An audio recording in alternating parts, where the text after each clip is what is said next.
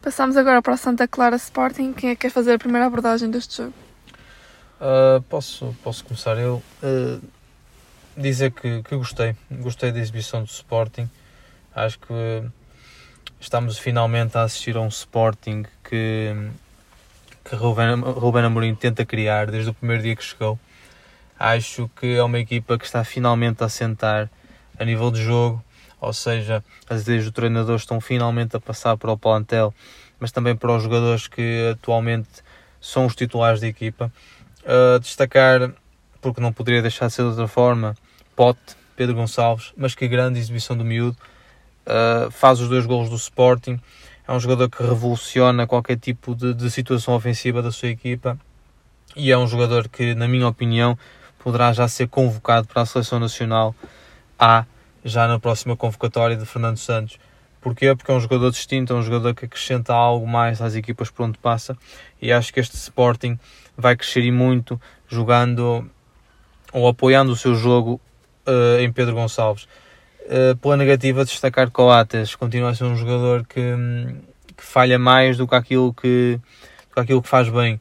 O gol de Santa Clara é um exemplo perfeito disso, um passe completamente ridículo de Coates, recupera, penso que foi sim, foi o Tiago Santana que recuperou a bola e, e depois faz o gol também uma saída um bocado disparatada da Adan.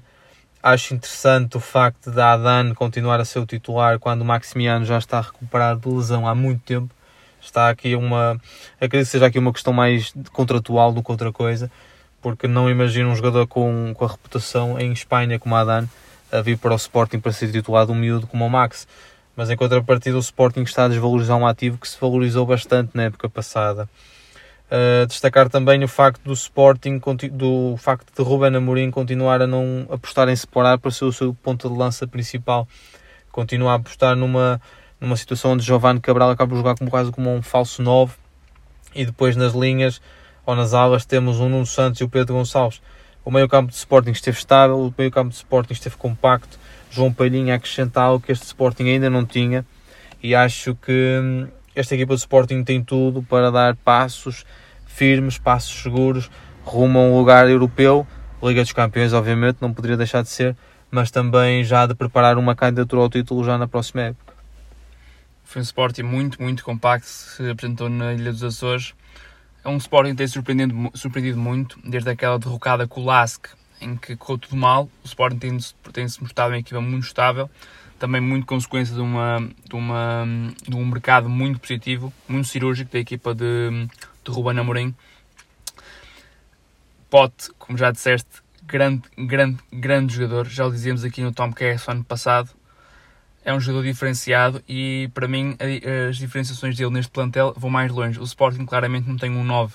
Ruben Amorim não quer separar, não gosta de separar porque o futebol de Ruben Amorim é bola nas alas e bola na profundidade e separar não é um 9 que ataca a profundidade, é um 9 mais de segurar a bola, um 9 de finalização e já se viu que Ruben Amorim não conta com ele. E o que é que se falta aqui? E falta um 9 que marque golos e pode, consegue disfarçar a lacuna que o Sporting tem, que são os golos pode, para além de fazer a criação, jogar entre linhas, ainda marca os gols do Sporting. É um jogador incrível, faz tudo. Ele, além de cumprir as suas funções, ainda faz as dos outros que estão em carência. É um jogador diferenciado e se o Sporting fica sem ele um jogo ou outro, vai sentir bem diferença. Já que o Lask pode entrou no fim, porque devido a ter parado devido a contrair a Covid-19. É um jogador completamente diferenciado e concordo contigo no que disseste quanto à seleção, que acho que é bem provável, mesmo tendo em conta a quantidade de jogadores que há para, para a posição dele.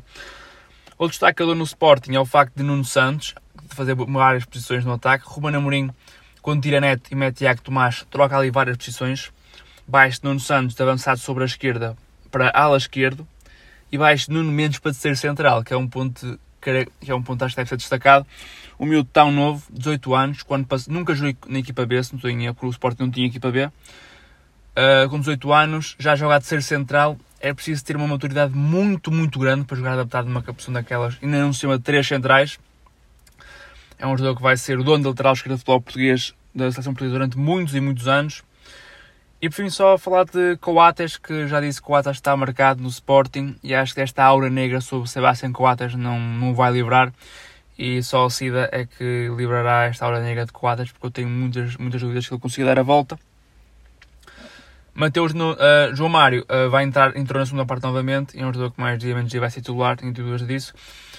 E por fim, Manuel Santa Clara, uh, Tiago Santana já vai com 4, 5 golos, uma agradável surpresa. Um 5.